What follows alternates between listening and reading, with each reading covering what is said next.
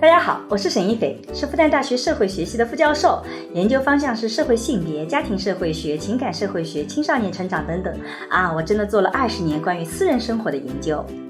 你好，我叫商建刚，我是一名法律从业者，我曾经是一名律师，现在是一名法官，我做法律工作二十年了，很高兴参加今天的节目。我们也是结婚二十年的夫妻，我们将会一起主持这档由新事项光之来处出品的播客。在这档节目中，我和商老师将会以男女不同的视角解释这个时代的爱情问题，从社会学和法学的角度探讨与亲密关系、婚姻家庭、社会性别相关的热点事件。那也会参差一些我们轻松的夫妻的日常聊天。哎，我也再问你一下，你年轻的时候有曾设想过自己的中年会怎样吗？我还没到中年，四十五岁到五十五岁，你怎么就没中年了？难道你自己还自己很轻年轻吗？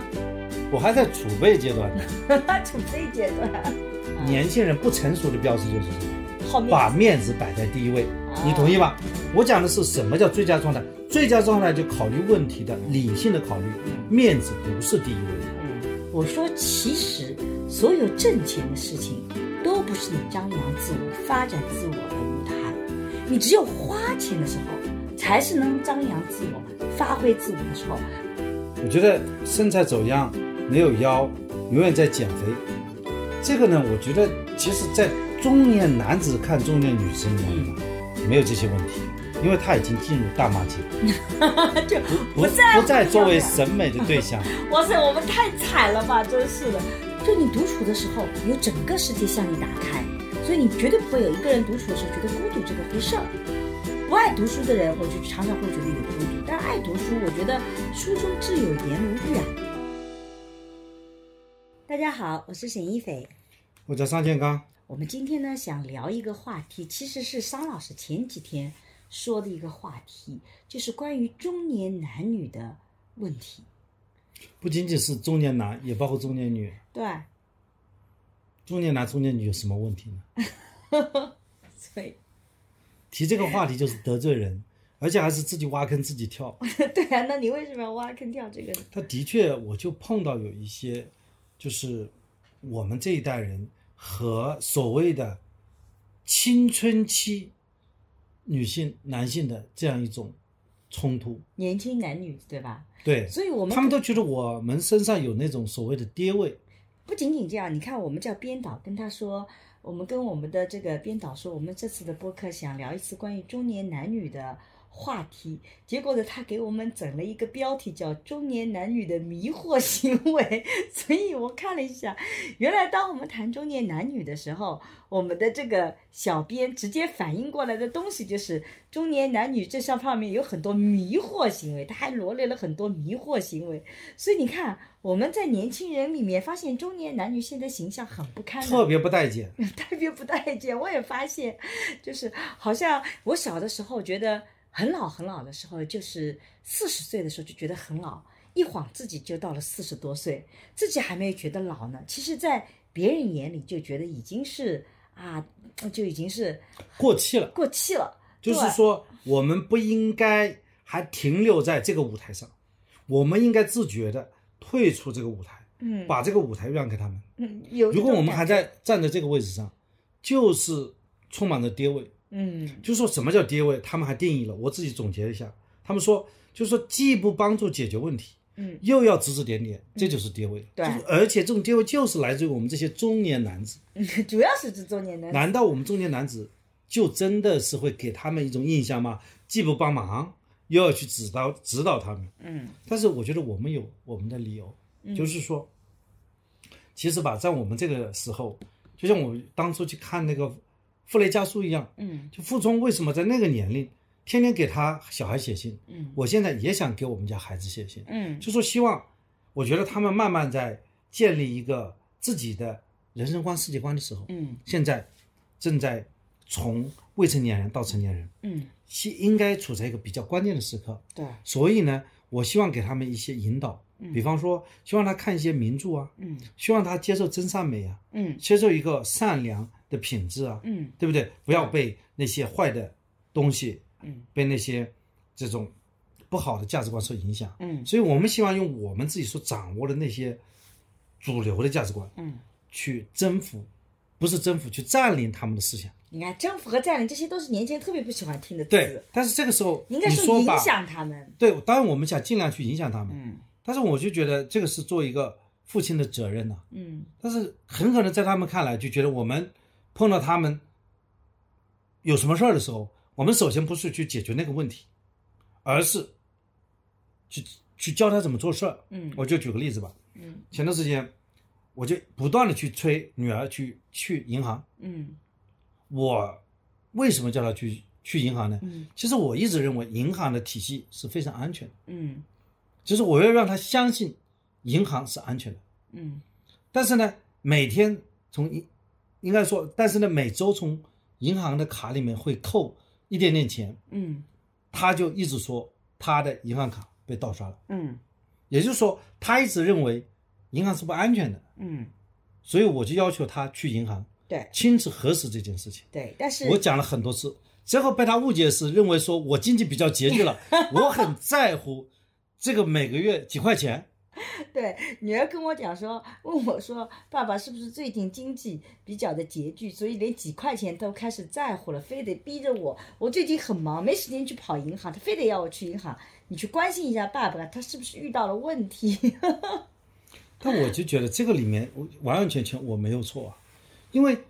一个小孩儿他根本不知道什么叫银行，嗯这个钱是怎么来的，这个这个金钱是怎么印刷、怎么流转的，对吧？在我们国家当中起到什么样的作用，这些知识他都是缺乏的，对吧？什么叫银行，什么叫 banking，他不不懂，所以让他去掌握这方面的知识。啊但当你这么说的话，很可能女儿会觉得她其实是懂的，你以为她不懂，其实她是懂的，她最后也自己解决掉问题，她只是解决的问题的节奏和你不一样。你希他望没有马解决这上个问题，去他只是意识到他原来所焦虑的，他的银行卡被盗刷了，这是错误的。他意识到这，他原来没有意识到。后嗯来他告诉我，我忘记了，其实我是在网上买了一个什么什么 app，、一嗯个 app，、每个月的月卡月费，对所以他呢只要跑到银行去，他只要跟银行说止付，银行就对止付了。也就是说，我教会他几项知识：第一个呢，银行是干什么的？嗯。第二呢，银行会守护他的客户的，你是银行的客户，银行会保护你。第三，不管你有什么样一个未授权的支付行为，只要找到你的银行，银行都会帮助你解决。第四，你还可以很信任的使用银行的 APP，嗯，使用银行来支付，嗯，你没必必要做这种无谓的担心，嗯，就是不是传播的正能量，传播的价值观嘛。大家听到这里，觉得桑老师现在这个爹味重吗？ 可以在评论里告诉我们。你知道啊什么叫爹味？就你以为在给他传达有用的信息，但在他眼里，这些信息不足以谈，没有那么大的价值。每一个被批评为爹味的，包括我们自己这个地位，不仅指男性哦，女性有的时候也会被批评。就中年人，我们很喜欢教人做事儿。我们每次教别人的时候，我们总觉得自己是对的，自己这些知识是有用的。但关键是，很多时候年轻人会觉得我们这些知识在他眼里已经过时了，或者在他眼里这些知识不重要。所以呢，他就会觉得你教我做事，我实际上并没有得到真正解决这个问题的方案。对女儿来讲很简单，看到了有些钱有问题，但是呢，那阵子她比较忙，她正好在做别的事情，她把这个事情往后挪，她不过就往后挪而已，她并不是不做。所以她觉得你老催着她，她的问题是你干嘛非得催着我这几天完成？你看焦点在这里，所以你想传达这些信息，可能在年轻人里面他不见得接受，不见得觉得这是有用的，或者是在这个事件里他应该要获得的东西。所以我在想，这里有一句古话啊，嗯古话不一定是对的，但这句话很有可能是对的，叫“良药苦口利于病”，就是我给他去叫他去做一些事情，嗯他也可能比较难受，嗯有甚至有一些逆反心理，嗯但是呢，他做了，他觉得是对的，嗯就像现在儿子就觉得，哎，虽然我对他的一些要求，他很难过，但是背后的他觉得认可我的价值观是对的。比方说，你应该端正这个学习的姿势，嗯对吧？你坐着坐正，你不应该把书放在你的大腿上，嗯因为他把书放在大腿上，然后把这个电脑嗯摆在桌子上，这样的话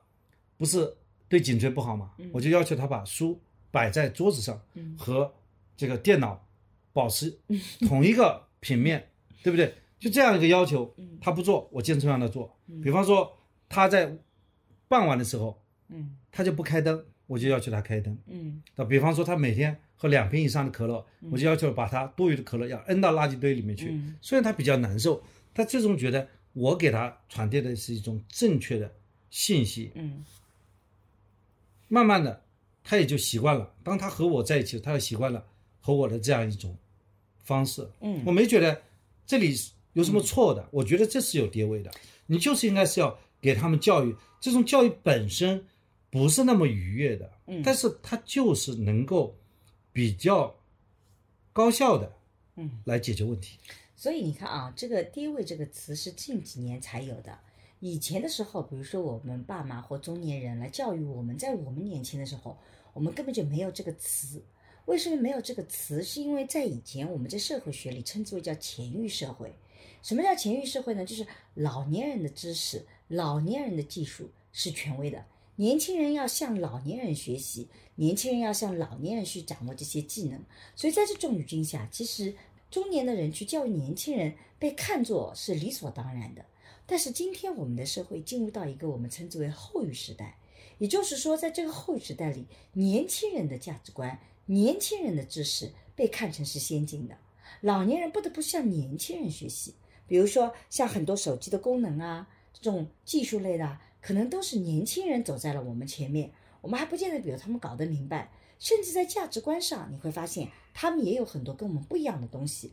而他们这些不一样的东西也会被他们的群体认可为是更先进的。这样子，在后语时代的时候，当我们去传达这些理念，当我们想要去教育他那些东西的时候，他就不再像过去一样，他就认可了，他很可能是不认可的。所以，这个“爹位”这个概念其实是时代变化以后出现的问题。但是我们两个因为都是中年人，所以今天我们也想聊聊中年人在这个里面的困境，就我们到底应该怎么做才是对的。我们张老师刚刚聊到说，其实我们很想把自己的经验是分享给孩子的，分享给身边的人的，我们会觉得自己的东西是有用的，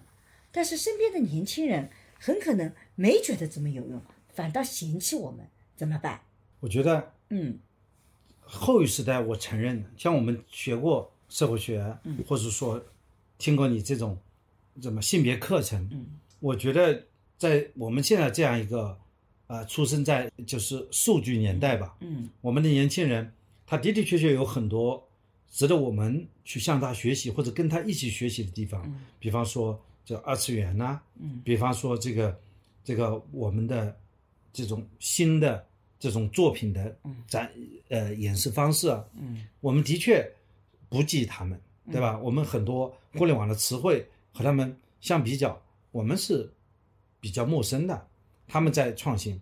但是我们认为，并不是说后一时代我们这些中年人就没有毫无价值。对，这个我完全同意。我们并不认为说后一时代只有我们向他们学习的份儿，没有他们向我们去学习的份儿，对这个我对非吧常同？意。那么是不是可以相互学习呢？嗯是不是大家平等的来面对面的表示说，哎，哪些是你可以学习的？比方说，你讲一个最近的一个二次元当中的某一个人物，对吧？我不是也向他学习了什么叫小团团吗？嗯所以你的那个导航系统用小团团好可怕啊！这对吧？我就觉得挺好啊，就是我就觉得很怪，一个莫莫名其妙的人嗯还成为他们的明星，嗯，是吧？也不莫名其妙，我还认识小团团的配音呢但我至少嗯我觉得莫名其妙，至少我没有理由觉得怎么会喜欢上嗯这样一个游戏主播，嗯对不对？但我 anyway，我就觉得他们喜欢他们，也嗯许是我不了解，但是我尊重，但是同样也会存在着嗯，他们向我进行向我们这一代进行学习的地方嘛。对，但是不能说我们动辄是只要教育他们嗯就变成了爹味，对，对他们的任何的教育都是不对的。嗯这样一种方式也是过犹不及的。嗯，所以你看，这个中年人的定义啊，是从四十五岁到五十五岁，很多人认为说。然后我发现网络上对于中年人说是中年人的生理功能由盛到衰，我们体力不行了，但是心理能力持续发展，也就是说我们其实还在不断的学习过程中间。那么我们这些经验经验的这些东西，到底怎么分享给年轻一代，其实就会出现一个很大的这个社会值得去讨论的一个话题，因为在后语时代，年轻人是真不爱听说教。我在这里呢，也要补充一点，这个“爹味”这个词啊，我发现很形象。就以前啊，我们讲在传统社会啊，男主外女主内，男性都在外面，女性在家庭里面，所以女性在家庭里面获得的信息是不多的。那外部的世界都要靠男性来传递啊，外面的世界怎么样啦？这个哎，我经济情况怎么样，都是要靠男性来传达的。所以男性在过去的传统里就是一个教导者、一个权威者的形象。那么现在随着时代的变化，你会发现男性的这个角色也不断在变化。我们开始慢慢慢慢不喜欢男性这种你一定要来说教啊，你一定是对的，甚至变成大男子主义了，就是只有你讲的是对的，别人都要跟着你走。那这一点我们很早就开始反思了，但是呢，的的确确，我们在这个文化里面还是会觉得男性或者是说这个更有呃年龄的男性是经验更丰富的，他所带来的信息是更管用的。但是在年轻人遇到后语时代、传统社会又改变的时候，你会发现，原来这一块你有带进来的外部世界，你现在你中年人在外部世界，我年轻人也一样接触外部世界啊。你以前爸爸是在外面闯荡，孩子没有资格闯荡，但有了互联网以后，你能看到东西，我也能看到啊。所以在知识的获取上，你就没有再有那个先天的优势，比我懂得更多了。这就是为什么今天的年轻人开始越来越不喜欢爹味。啊，觉得你教我做事儿，我儿子经常动不动就跟我讲你教我做事儿，这年轻人他们很讨厌的，觉得你不仅没有给我做到很多帮助，还不断的来指责我，这就变成他们很讨厌一种爹味。我觉得吧，在这里面呢，的确是我有这样的一个嗯感受，觉得如果是采取一种强硬的方法、嗯教训的方法、嗯呵斥的方法，他们的确会因为我们的态度很难以接受，嗯所以呢不接受我们的观点。嗯但是我们觉得，如果我们是一个很学习的爸爸的话，嗯我们就应该持续的去追求，既要注入我们的理念、我们的一种价值观，嗯同时呢，我们要改进我们的方法。嗯比方说，嗯哎，像原来吧，我就就会去讲啊，不惧场合的，就是要大谈阔论，指点江山。嗯这个时候他们是非常不要听的，甚至他们就直直接选择了走开。嗯那我但是我就觉得可以采取一些方法，嗯比方说可以和给他平等的去聊他感兴趣的话题，嗯然后从他聊他感兴趣的话题当中来回到我希望去引导的东西，比方说，呃，小孩子不是很喜欢动画嘛，嗯很比较喜欢那种科幻嘛，嗯比较比较喜欢这种这种悬疑嘛，嗯，所以我就说，哎，《红楼梦》它是一部悬疑小说，你这一点老早被你儿子给看破了。对吧？悬疑啊，你说《红楼梦》它原来是一个石头记啊，嗯它石头记它是从女娲补天那里来的，嗯对吧？有一块石头，怎么会变成了一个人，嗯对吧？最后有一个草，它变成一个女人，然后从天上下嗯凡，对吧？然后相会于人间，这个慢慢的小孩子也觉得嗯介入了嘛。我也就是说，希望他能够去比较接触我们的古典的名著，嗯对不对？那么他首先要对他感兴趣，当他对他采取是一堵墙的策略，对完全不不介入的情况对，我希望能够对吧，红杏出墙来，嗯让他有一种好奇感，说不定哪一天嗯他会拿起《红楼梦》来对去看它呢。嗯然后我会讲，哎，《红楼梦》是你这个年龄的小孩嗯所发生的事情。当初林黛玉进贾府的时候就是十一岁，嗯那么也会吸引他的一些兴趣。嗯对吧？所以呢，另外像女儿，对吧？她如果我跟她说要她去干一些什么事儿，嗯，她往往比较拒绝。哎，前段时间她跟我讲什么叫暴雷，对吧？当她问我什么叫暴雷的时候，嗯，我给她写一封长长的邮件，嗯对吧？这里讲到了 P to P，这讲到了庞氏骗局，而且还给她出了个题目，嗯这个庞氏就在美国，你应该去查一查，这个庞氏最早它是你还怎真么给来他的写了封信啊我？跟他写了封信，嗯而且这个庞氏骗局还真的出现在美剧，嗯对吧？傲骨贤妻的嗯，第二部对就是讲了这么一个庞氏骗局的事情，对，对不对？嗯我就把这些想传输的知识，把它放在美剧里面，把它放在悬疑小说里面，嗯 对吧你？太不容易了。我觉得这样呢，就是让我们呢能够把我们想传递给他的那种优秀的嗯嗯文化、嗯知识嗯和社会能力嗯啊，让他能够受到感染，因为我们不去感染他，嗯，就很可能不知道被一些呃极端的观点嗯去感染、去影响了。那个时候我们可能是后悔莫及。嗯，今天其实我们孩子们没有参加，我们孩子们参加就不知道他们会怎么评述你所做的这些事情。但是我觉得有一点，我觉得你讲的是非常对的，就是其实我们怎么改变第一位，我们中年的人遇到这种想要分享自己经验的时候，可能正确的方向不是说我们就不把我们的经验传授给他人，或者我们不分享自己的心得了，而是我们怎么改变态度，让我们的态度更谦逊一点，我们的方法更加符合年轻人的口味。我觉得这一点可能也是很重要的，这个能够去改变这种对于爹味的这种刻板印象的这种很重要的方法，你觉得呢？对，其实我就觉得吧，年轻人当他想学习的时候，嗯我们想尽办法给他嗯尽量多的一些经验，嗯而且我们要很认真的去对待他们，很平等的对待他们。嗯就像我现在嗯在法院，这个是有一些带教一些实习生，嗯我会发现有些学生非常珍惜和一个法官做一个实习生的这样的一个经历。嗯我给他给他一点点指导，看得出来他这种对知识的渴求啊，嗯看到看到眼睛当中的那一种渴望，嗯我就很愿意很认真的去教他们，嗯教他们怎么去写一个文书，嗯怎么写一篇论文。嗯那么他们呢，有很大的收获。嗯等到他们走到工作岗位，他们会给我写一封信，说，呃，桑老师，我因为，呃，老板交代我一个什么什么样的工作，嗯我找到了这份工作，因为现在工作比较难找嘛。嗯结果呢，他们很喜悦。虽然我不是一个正式的大学的教授，嗯但是呢，我在这个教师节收到很多学生给我的一个祝嗯福，觉得他跟着我学到很多东西。对，我觉得至少我和这些年轻人嗯在交流学习怎么学习的时候，交流一些学习方法的时候，嗯我没觉得在他们身上嗯觉得我有一种跌位，嗯我反而在互联网上就说，哪怕上一期我跟你聊，嗯跟你讲什么叫隐私权的时候，嗯如果有一个人评论说，说我满满的跌位，嗯 我觉得这也跌位了，只是觉得，那你这些人说我有跌位的人，你肯定是拒绝学习、自以为是，在我看来是这种坐井观天之人呐、嗯，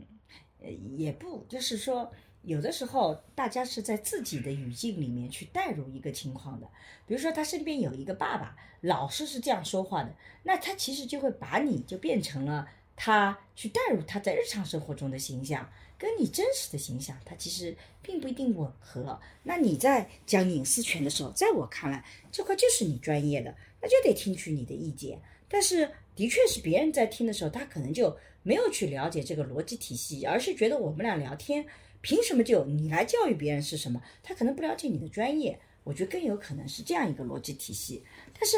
有一点，我刚刚觉得你讲的倒是特别有道理的。其实我觉得我们还是觉得有一些东西，我们可能是可以给到年轻人的。其实我们每一次做播客也好，或者是跟年轻人聊天也好，我们其实并没有说想要去征服他，或者让他一定要觉得我们有多牛。这个其实想法我们是没有的，但我们还真是希望能够影响年轻人，因为我们发现年轻式跟中年之间区别在于哪里啊？就我也很喜欢网上说，在年轻人到中年人的一些讲中年人一些心理的特征。他说，新中年人有一个很重要的一个标志叫心理成熟，逐渐的走向这个稳定性。当然，我们也不得不承认，很多的中年人没有心理成熟啊，但是。还是很多人，比如说是走向这个成熟的。我自己也是觉得，我到这个年龄，我可能更喜欢一点。比如说到了这个年龄，这个有有有研究就说，到了中年人相对来讲，能够独立的进行自主的观察和思维，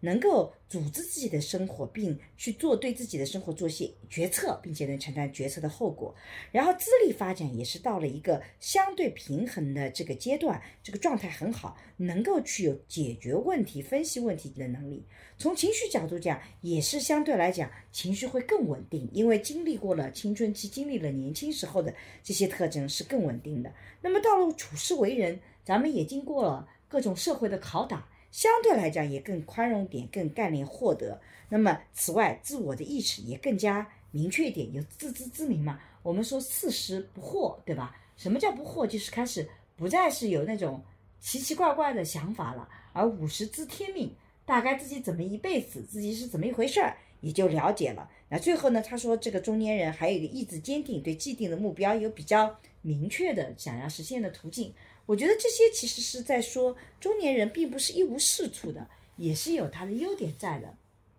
我就来直接来解读一下你刚才讲的比较抽象的中间人。好那，么具象的中间人是什么呢？嗯，你刚才讲的就是说能够自主的进行观察和思考，也就是说现在没有爹娘靠了。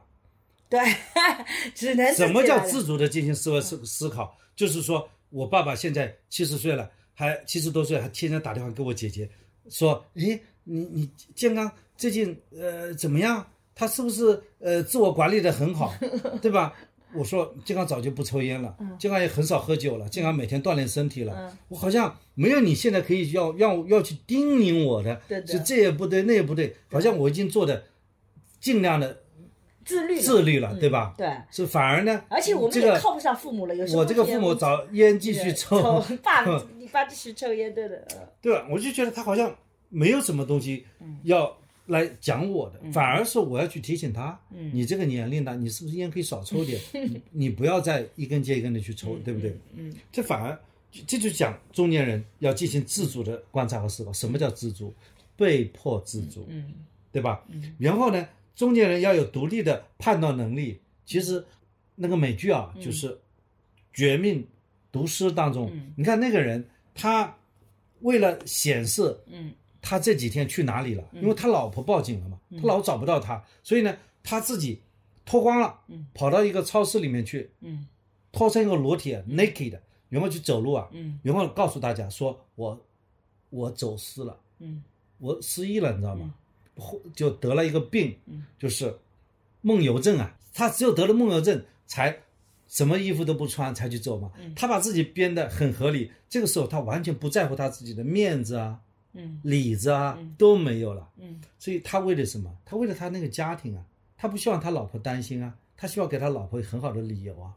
这个一定是跟这中个年人差得好这远个就哦。是中年人所讲到的，就自力发展到最佳状态我。说这个这个最 佳状态哇这个也就是例子说奇奇怪怪的要死。这怎么不叫 这怎么不叫中间？中间在做决策的时候，嗯什么叫最佳？我讲的最佳就是说很多时候是连面子都不不要在乎自己面子，面子这件事情是摆在第二位的。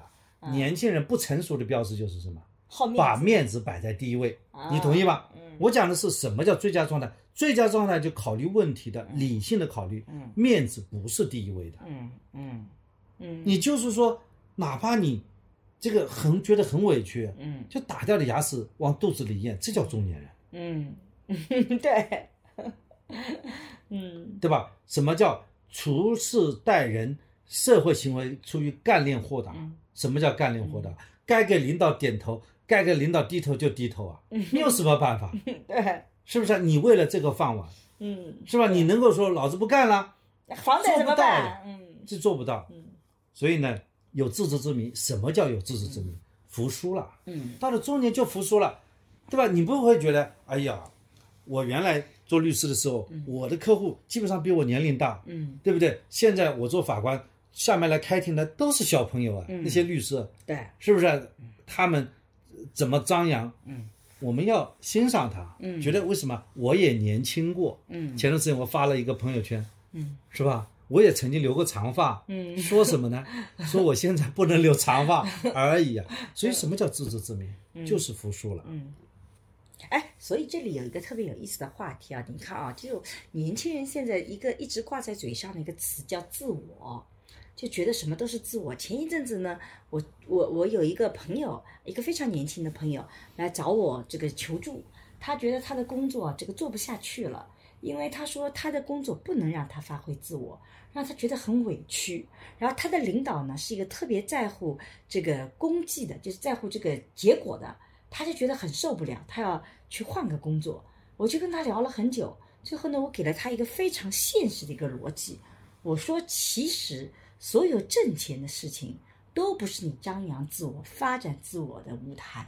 你只有花钱的时候才是能张扬自我、发挥自我的时候。比如你出去买衣服啊，不管审这个售货员他的审美有多么的好，总而言之，你必须听你的，你觉得这个好，你就买这个，他还得来迎合你，这个是你自我是张扬的。你想想看，你工作怎么能够是张扬自我就能挣到钱呢？你挣到钱，很多时候都是那个自我得收起来的。我觉得这个就是我人到中年特别明显的感觉。即使我今天其实比年轻的时候更有资源了，比如说我前一阵子遇到了很多 UP 主啊，我也做很多的节目，遇到了很多 UP 主。我们看上去一些 B 站的 UP 主，这种做视频的、做短视频的，好像是自由职业者，好像很张扬自我，可以自己想做什么就怎么，有个人特色。但他们无一例外说，当你开始考虑挣钱的时候，你要接广告，你要让把自己的粉丝做大。这个时候你会发现没那么自我，你就做的很苦，而且你还在揣摩别人的心思。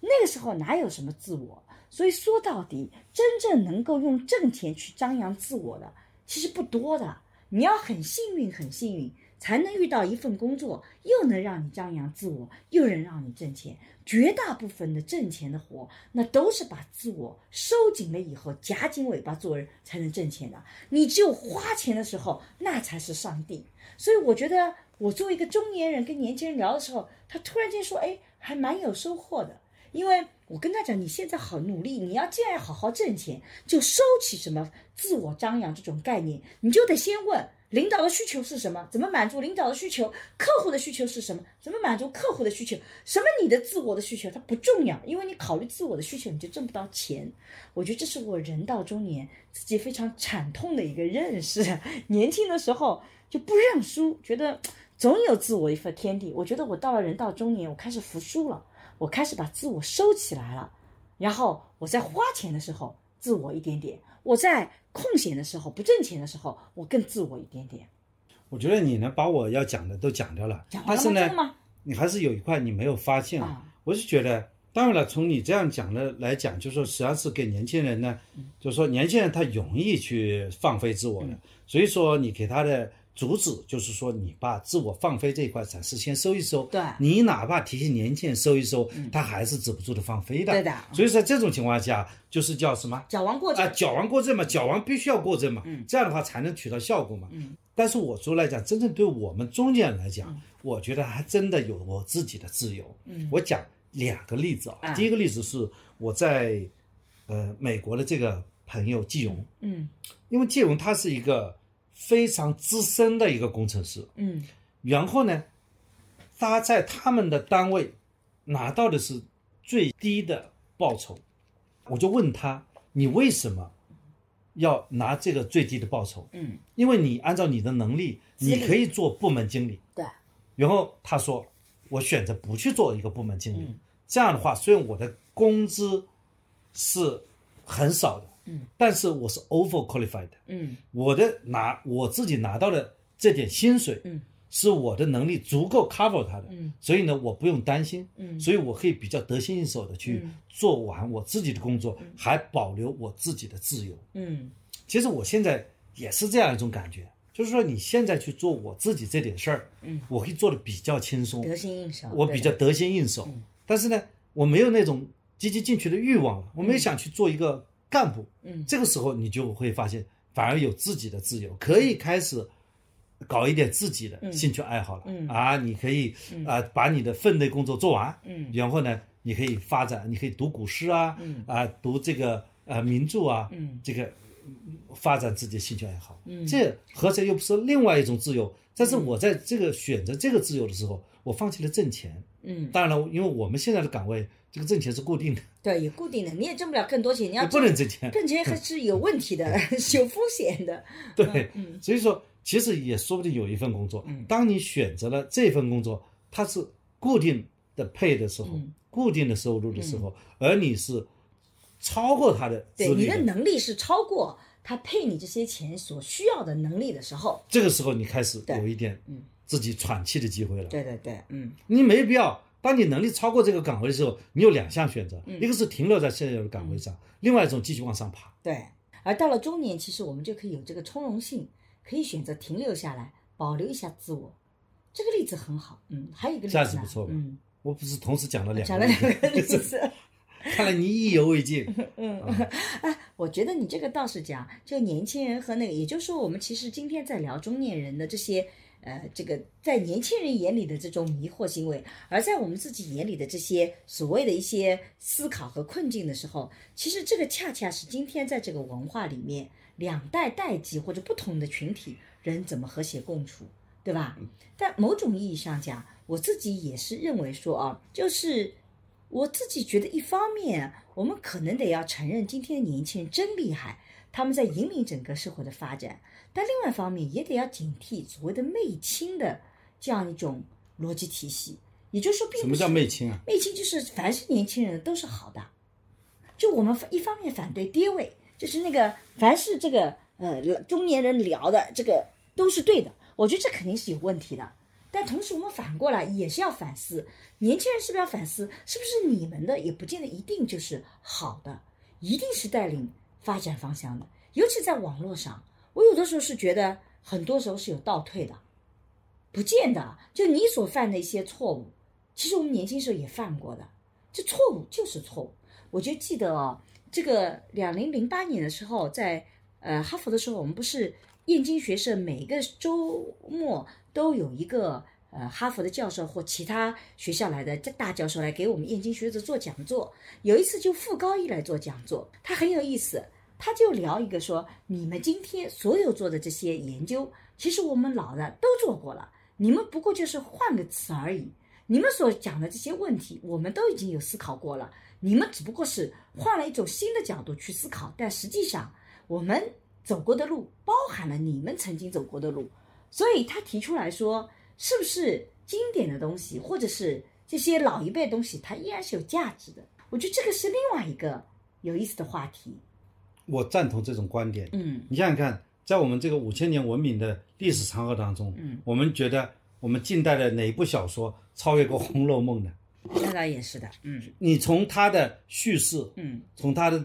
呃故事情节，对它的这种文学常识，嗯你说这么一个作者，他生活在清代的有那么一个作者，嗯他写出了这样一本小说嗯。现在我们应该有更好的条件嗯，我们有复旦大学中文系教授，我们有华师大中文系教授，他能写出来超越个《红楼梦》的小说吗？哎，这个呢，我觉得不是个超越的问题。我以前听那个复旦大学侯体健教授，他有一次讲中文，就讲文学。他说，其实文学啊是一种就是表达的艺术，而不是思想的艺术。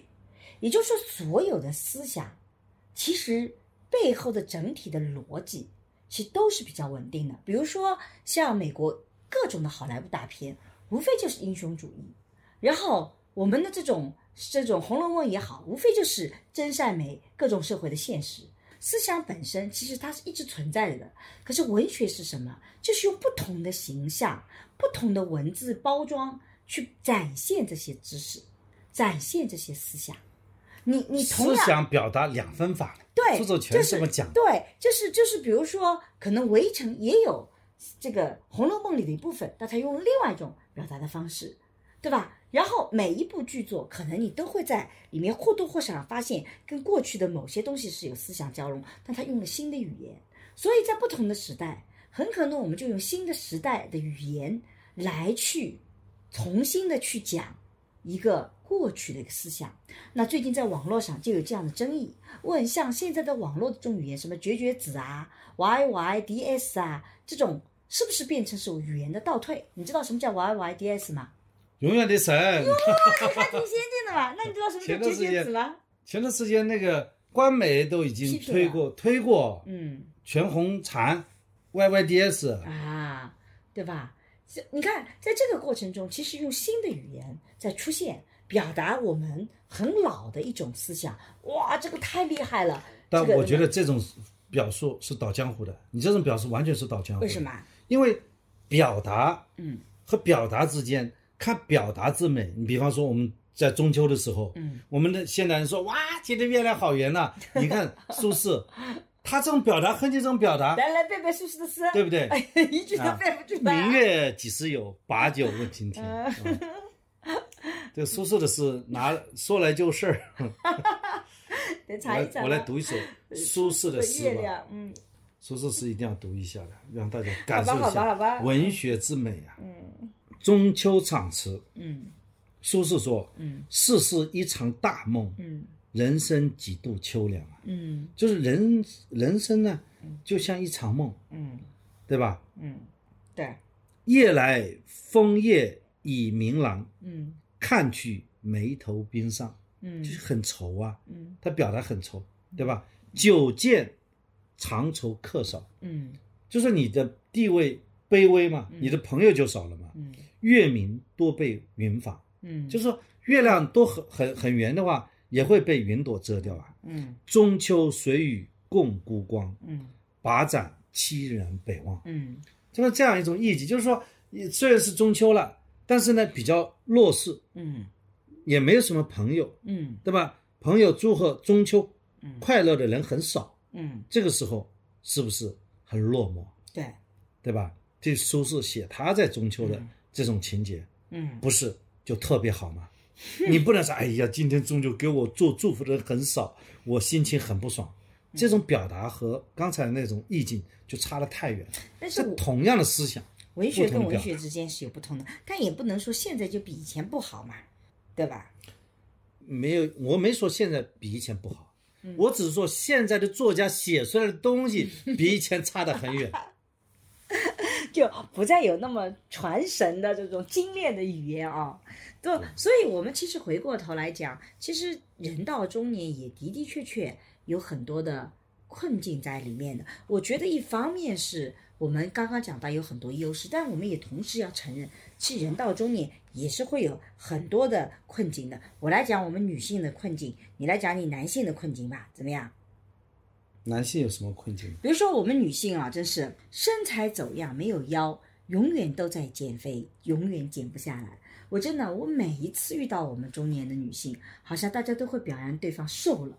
瘦了几乎是一个最常见的表扬的概念。但是这个过程中，其实是背后的逻辑就是，其实我们真的是身材在走样，这是我们到了中年不得不面对的。我自己其实有一个心理的过程，以前我老觉得生好孩子以后腹部肚子太大了啊，不好看。但是现在呢，我就觉得还蛮接受的，因为有一天有一个啊，我好像在微播客里也讲过，有一天我碰到了一个专门做运动员的身材研究的，他就发现，如果你一直太瘦，只有肌肉，你没有腹部的脂肪，其实对健康是不利的，因为你的器官会下垂，没有东西拖着它，而且这个腹部容易着凉。所以他说，你腹部的脂肪是帮助你托起器官，然后让你腹部这个能够保暖，所以对你健康很有好处。从此以后，我就看着我的肚子舒服多了，觉得它是帮助我健康的。但它的的确确是我们中年女性这个不得不面对的问题啊！你新陈代谢慢了，我以前怎么吃都不胖，现在我稍微多吃一点，我立马就蹭蹭蹭的长肉了。我觉得这个也是我们今天作为中年的女性很困惑的、焦虑的点吧。 我觉得身材走样，没有腰，永远在减肥，这个呢，我觉得其实，在中年男子看中年女性来嗯讲，没有这些问题，因为他已经进入大妈级了，就不嗯在乎不再你作了为审美的 对象。哇塞，我们太惨了吧！真是的，被你这啊么一其说实你更这么惨了，互相减减，也是中年女子和中年女子之间的 比因为首先年轻女子不在乎你有没有腰嗯，第二中年男子也不在乎你有没 有腰，只有你们自己在乎自己有没就有腰。中年男子永远的审美就很稳定，永远只看二十岁的，是不是？哎呀，我觉得这个问题其实不是一个主要问题。嗯，很悲哀，对吧？然后第二个呢，就是我们会发现啊，这个两口子过得和谐像邻居，啊这也是我们在调查里面很多的中年夫妻没话说了啊，这个上下不兄弟，也没有太多的激情了。我觉得这也是中年的困惑啊，对吧？这个问题倒是实在的，就是说，教育孩子吧，两个人如果理念相同，嗯还好；嗯如果理念不相同，还容易吵架，嗯，是吧？对的，这个，然后男方家庭有事儿，女方家庭也有事儿，对，然后呢，上一个老自下一己小，嗯到了这个年龄呢，能力也没有大到，嗯就是说碰到什么事情都能解决，对，这会带来很大的烦恼。一碗水没有端平吧，就会引起家庭矛盾。对，嗯这个是实实在在的，这个是每一个中年人呢，特别是中年男子，他会面临的这样一种困惑，嗯或者说一种，呃，没办法，哎，我也我也尽我的能力了，但是我的能力也已经证明了是有限的。嗯，对啊。然后还有就是，比如说孩子不听话，我们到了中年以后，正好碰到更年期，遇到青春期，没几个孩子是听话的，所以这个也很烦，这也是人到中年以后很头痛的，对吧？孩子不听话这个问题，主要还是父母的原因，我是觉得嗯父母，特别是父亲，那么爹味太重，嗯会导致孩子不听话。嗯但是呢，你又想去把自己的要求落实下去，嗯比方说读书成绩要好一点，否则的话就没有好的学校，嗯没有好的学校就没有好的工作，嗯没有好的工作将来讨不到老婆，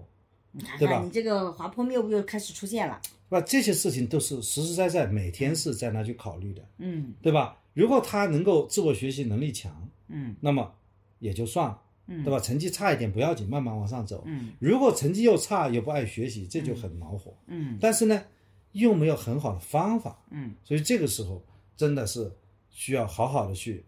提升一下自己，嗯就是说我们是不是有更好的方法嗯来看到我们的小孩儿，嗯对吧？嗯就像我今天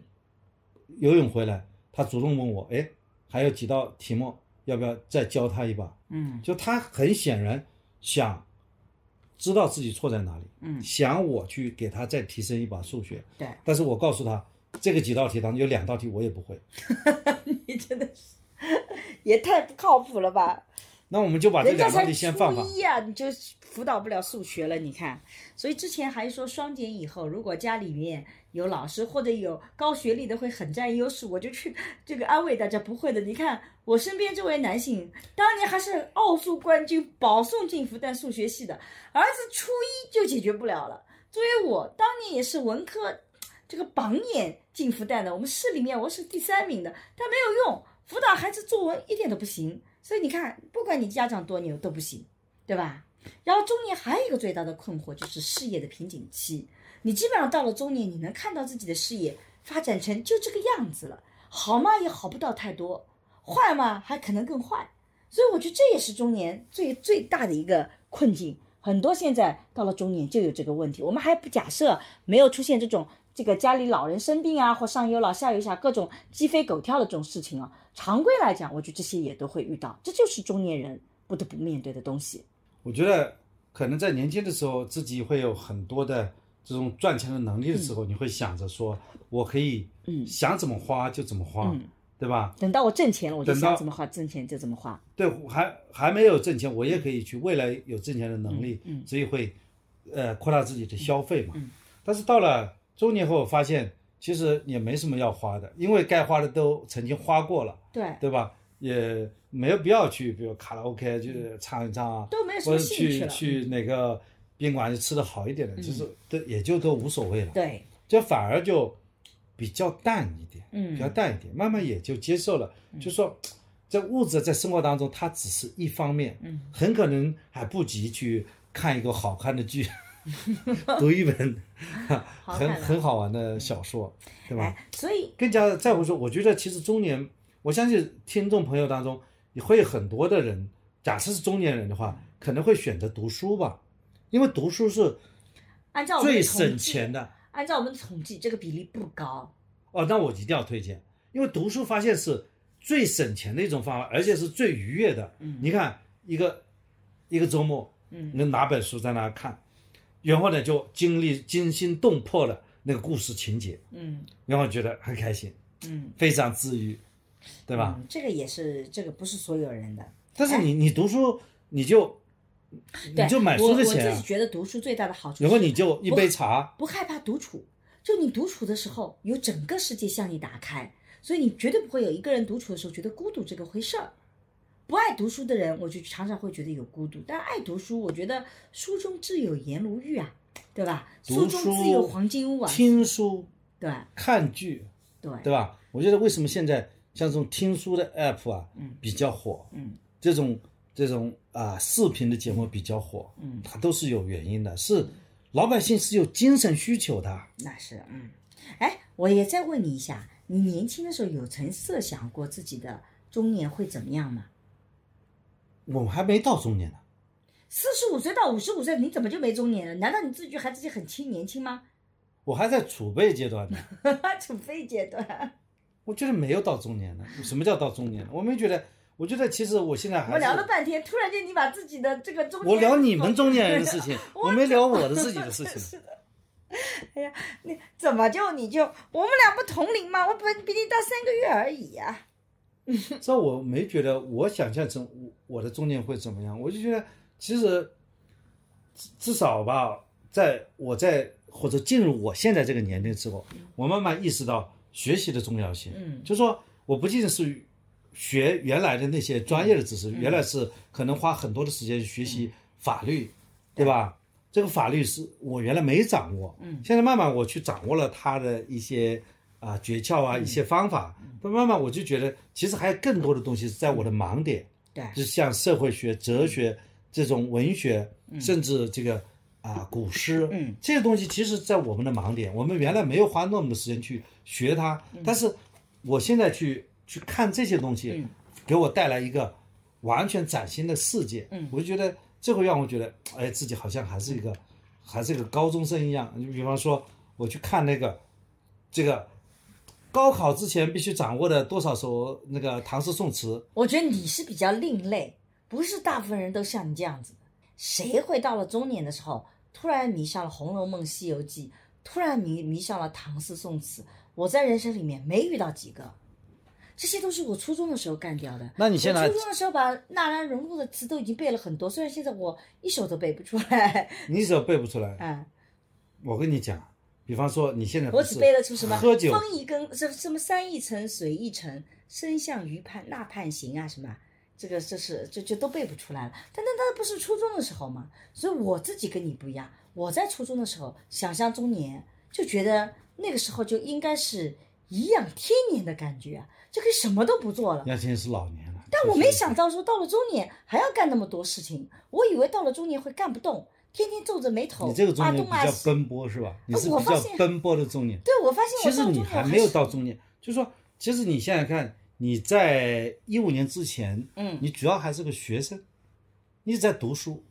你也没有走出过社会。哎其实啊你走出社会也就五年，那也那也，你以前都在象牙塔里面，哎对现在也在象牙塔。你看你的本科、硕士、博士全在大学里读，对，你知道这个世界是多么残酷的吗？你看看看，这叫爹味，就教育别人外部世界是怎么样的，这就叫爹味，你知道吗？回到爹味了。你不知道这个世界发生多少苦，你知道赚钱多么不容易吗？哎呀，你知道去求人家签个合同要等个几天几夜吗？那你知道知道为了拉一个单子要敬他多少杯酒吗？这又不是我需要知道的了，对，你我不为什知么道非得，要所以知道你这就是些不 知道外面的世界，你不知道真实的但世你界知道是什么样写一子。篇文章有多惨吗？写不出来有多那个吗？写博士论文有多纠结吗？这难道不也是人生经验吗？你看，你这就这是叫人生的经验，没错对，但不是社会的经验。那这也是社会的经验呢。我们去做调查也有社会的经验呢。你看，你这就是跌位，老把外部的世界觉得这是你们的世界带进来，你看这就叫跌位。啊，总而言之，我在年轻的时候，每个行业每个行业不容易，我哦对承认这一点，对吧？但是我在中年的时候，年轻的时候绝对没有想到，年纪大的时候到了中年，竟然还有人教育我。我以为到了中年就我是老大，我说了算。其实发现到了中年也没办法随心所欲。哎，我就跟你讲一个这样的故事吧。嗯，我们到中年的时候，我们往往会去做一些在别人看来没有价值，而我们自己觉得很有价值的事情。嗯，这倒是的。就价值观，我觉得我发生了很大的变化。今天早上，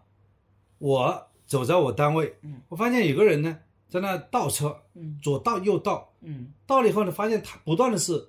这个尾巴啊，车尾啊是靠近那辆车，嗯感觉要撞上去了，所以我马上给他指挥，我说你方向盘应该那样打。结果呢，他踩不踩我，嗯他把车开走了。结果他不是倒，他是把车子要开出去。啊，结果呢，我发现我是帮倒忙了，嗯 他把车子要要开出去，那是要的确是要把车头打出来，嗯，对吧？我就觉得，哎呦，好像我是不是太愿意去。我是不是太这个太过了啊？嗯好像从前先泛滥，对吧？没有必要嘛，嗯人家也没有要求你给他指挥一下，给我深刻的一种自我反省的力量。嗯，反省了什么呢？反正就是我们觉得有的时候是喜欢这个瞎扯淡，帮忙，其其实别人不要你帮忙，你在那帮忙， 但是我觉得我最近有所变化。你看我以前啊，我以前是一个跟人家发生矛盾一定要搞到底的人。前两天我打车，我拿了很多重的东西，我的距离不远，一公里多，但由于我拿的东西太重了，我就不得不打车。结果我打车也打到了，然后我也给他发了信息，他也接收了。结果等到我到下面到的时候，这个车在的确停在这里，我就上车了。结果呢，他突然发现我不是他等的人，因为他已经把我的单子点完成了，他又重新接了个更远的单子，我就特别生气，我说你怎么能这么做呢？那我不能下来啊。然后呢，这个我说你这个我是要投诉你的，你怎么能这么做？然后他觉得我投诉他也很生气，他就直接威胁我了啊，这个把车门开着就开始车开动车子就随便走，就坚决不走我要送我的地方。我后来就直接就打了这个投诉电话，然后呢，这个人也很有意思，这个出租车司机要求我必须撤销投诉，他才把我送到位置。然后我看看时间也来不及了，那行，我就跟投诉那个人说，那我先撤销吧，先让他把我送到。然后呢，他就在路上跟我讲说，他也不容易啊，怎么怎么样。按我原来的脾气啊，我一定搞到底。我觉得这种坏人就要让他受到惩罚，怎么能让这样子投机取巧的人存在呢？但是我到了中年，就突然间觉得，哎呀，有必要吗？他也不容易，估计他也是心情不好，就算了。你说我这不是不是到了老了？哎，你成熟了，这成熟什这么呀？个你原来我不觉是得，这样子，我觉得我要你是这样嫉讲恶如我是仇，蛮蛮哎呀开心的，我觉得我给就你是讲把两心个就故过事，掉了我觉得就是给你把讲它讲啊两个故事，但我很生气啊，他搞掉我二十分钟，而且对让我很尴尬，你知道吧？让我还对迟到。我给你讲两个故事啊，嗯因为我是从来不大喜欢去教育别人，因为我觉得教育别人会占用我的资源，然后呢，嗯但我很喜欢教育别人，然后呢，我他也没付我学费，所以我不大愿意去教育嗯别但人。我觉得如果世界上但是坏人我没有给他们教育，他但们是永远不会吸取但经我验会教愿意训。帮助他们嗯的，就让解决他们的问题。嗯，那天我在单位，我就下楼吃饭，嗯，我看见一个人呢，嗯，很显然是个当事人，他手上拿了一份材料，嗯，他那个左顾右盼的，我那那个是我们的工作人员的通道嘛，他站在这里显然是不合适的，嗯所以我就问他，嗯我说你来干什么？嗯他说我要找一个某某法官，嗯我说你找他干什么？现在是我们的中午吃饭时间，嗯，因为现在已经到了十一点半吃饭，然后下午要两点钟上班，你这个时间实际上是没有人的，没有人上，没有接待的。嗯，他说，你看我我呢，我他是我这个案子的承办法官，嗯我需要他在这份文书上盖个章，嗯因为呢我要去派一个什么用场，嗯所以呢，他要证明呢，就是这个文书是你们法院出出来的，嗯就是复印件和原件一致，嗯就这么一件事儿。嗯我说这样吧，我你跟我去，我帮你带到档案室，让档案室来检查一下。如果你这个的确是和我们的原件一致，因为我们这边有原件嘛，嗯那我就帮你干一个这个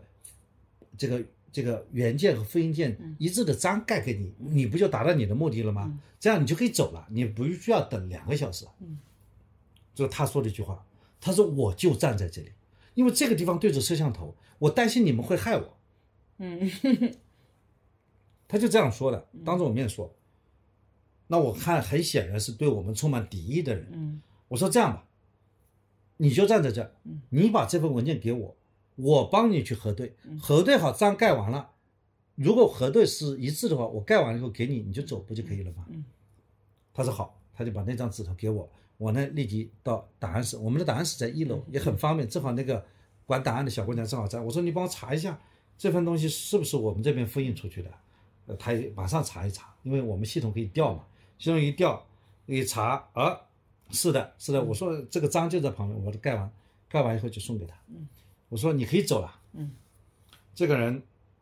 突然之间问题解决了，嗯，然后呢，他走，我就我就我我就马上要赶去吃饭嘛，嗯我又没理他，结果他说了一句话，他说你是个好人啊， 你被发了好人卡吗？对我说你是个好人，嗯我说你走吧走吧，赶紧走吧，对吧？我想我想至少没有很多人挡着我们吃饭的那个道嗯那个路，其实我们如果一直站在那里，其实也有碍观瞻嘛，嗯所以对他来讲，我其实没有必要告诉他，我们这里其实都是好人，或者绝大部分都是好人，对吧？嗯你只要解决你的问题就可以了。这我们讲的第一个故事，我无意教育别人了，这我也证明了，其实我还愿意帮人家去解决哎，问题。但我的想法是，就应该教育。因为比如说这个司机，刚刚讲到那个司机，他是强生公司的。以前在我心目中，强生公司的服务是非常好的，我打到强生公司的出租车我就很放心。但是我真的没有想到他态度如此的恶劣，而且还有威胁的行为，而且还这个有这个几乎有些小小的暴力的行为，我对强生公司是很失望的。所以我觉得我不是针对这个人，我觉得是要去提醒强生公司，难道不应该让强生公司重新来注意它的管理吗？是怎么在现在会出现类似这样的事情？以前强生公司没有的，哦所以我会有那种想要去教育。我觉得如果没有人站出来去告诉公司说你们现在管理是有问题的，那他就不会改进。我告诉你，你倒真的是冤枉他了，他们是逼的没办法。我跟你碰到类似的一种情况，嗯，我有一次叫了一个叫什么，就是跑腿的，嗯，一个业务，嗯，就是我点闪一送，嗯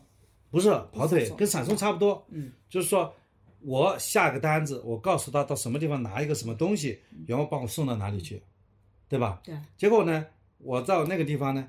我换地方了，嗯，所以我又我也改了地址，改了目的地，跟跟原来相比呢，也就差个这个五百米，嗯是吧？嗯结果呢，我没给他打电话，嗯结果呢，他到了那个时候，他一看就离我只五百米，他给我打电话，他说你换地址了，嗯，我说我换地址网上已经换了，你应该知道。他说我骑车的时候怎么可能看地址呢？对就我只有到了目的地才知道你换地址了。对，我说对的。他说现在我给你送回去。嗯，第一句话，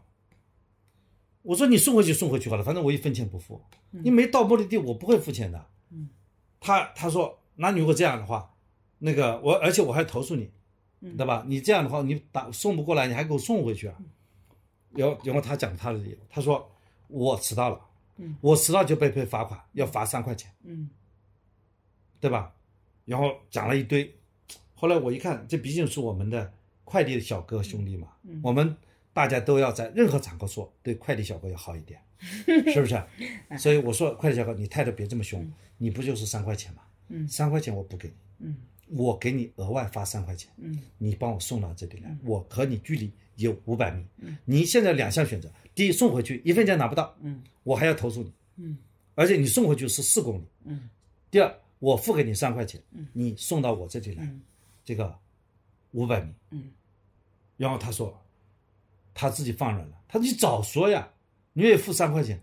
我说兄弟，你不是应该你先说，你叫我补给你三块钱吗？好了，你有话就直说嘛。你讲了一堆大道理，说是我的责任，我的错，分清什么责任什么错呢？嗯，对吧？所以这个时候，我想想啊，最后跑到我面前来呢，这个小哥呢还是态度蛮好的。后来我教育他，我说你以后对客户，因为我们不知道规则啊，我们我们也不大用这种闪送的，或者不再用这种服务，那你就跟我们讲讲清楚嘛。当然了，我换换一个思路来讲，假设他一开始不去跟我搞这么一通，一开始他就说，由于你换地方，我要去补三块钱，我是不是会真的投诉他的？我觉得你讹我嘛。嗯我我我我换地方是我是根据规则来换的，嗯。对不对？我觉得我们人到中年，很可能有个最大的一个特点就是怕麻烦。我觉得我是这样一个心态，所以我们到最后想给这个中年人和年轻人各有什么建议呀、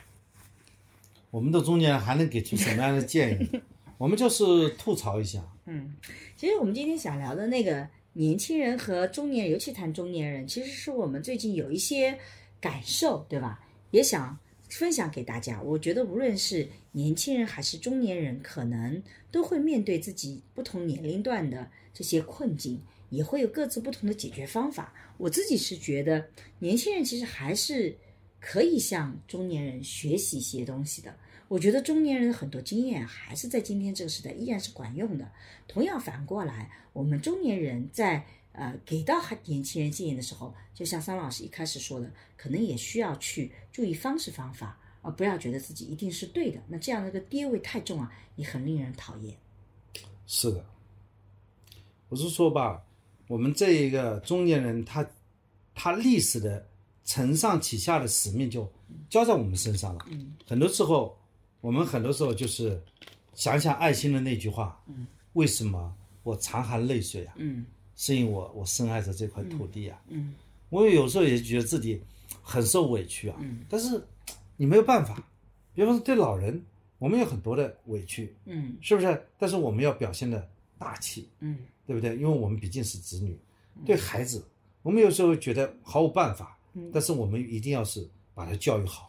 是不是？还得充满希望。还在充充满着各种的啊方法。但是呢，在这个过程当中，我们也讲讲，我们就是那个那个中年人、嗯啊，嗯所以反正我们共勉吧。嗯，所以我们这个像我们的播客也不准备解决大家什么问题，就谈谈大家我们自己的感受，然后我们一起携手同行吧，砥砺前行不容易。 嗯，好，今天的播客就到这里，也非常欢迎你有任何的想法分享在评论里面，我们也是你会发现我们每次也会分享一些评论，我们很感谢大家一直给我们各种的肯定和鼓励。对的。好，还有就是大家觉得有什么感兴趣的话题啊，可以跟我们聊讲一讲啊。好，那今天的播客就到这里，大家下次再见，拜拜。最近我和孟常合作了一档付费播客，在二零二一聊性别，希望能帮助你打开对性别的想象力，做更自由的人。如果你感兴趣，可以在我的播客主页或者搜索公众号“光之来处”加入学习。我和新事项也合作了一门社会学爱情思维课，希望能帮你提供对爱情的结构性观察。如果你想要更系统的去看待亲密关系，也可以在公众号“光之来处”加入学习。如果你需要咨询跟亲密关系相关的问题，可以在公众号回复“知识星球”或者咨询，我会来回答你的困惑。好啦，今天的播客就到这里，谢谢你的收听，我们下期再见。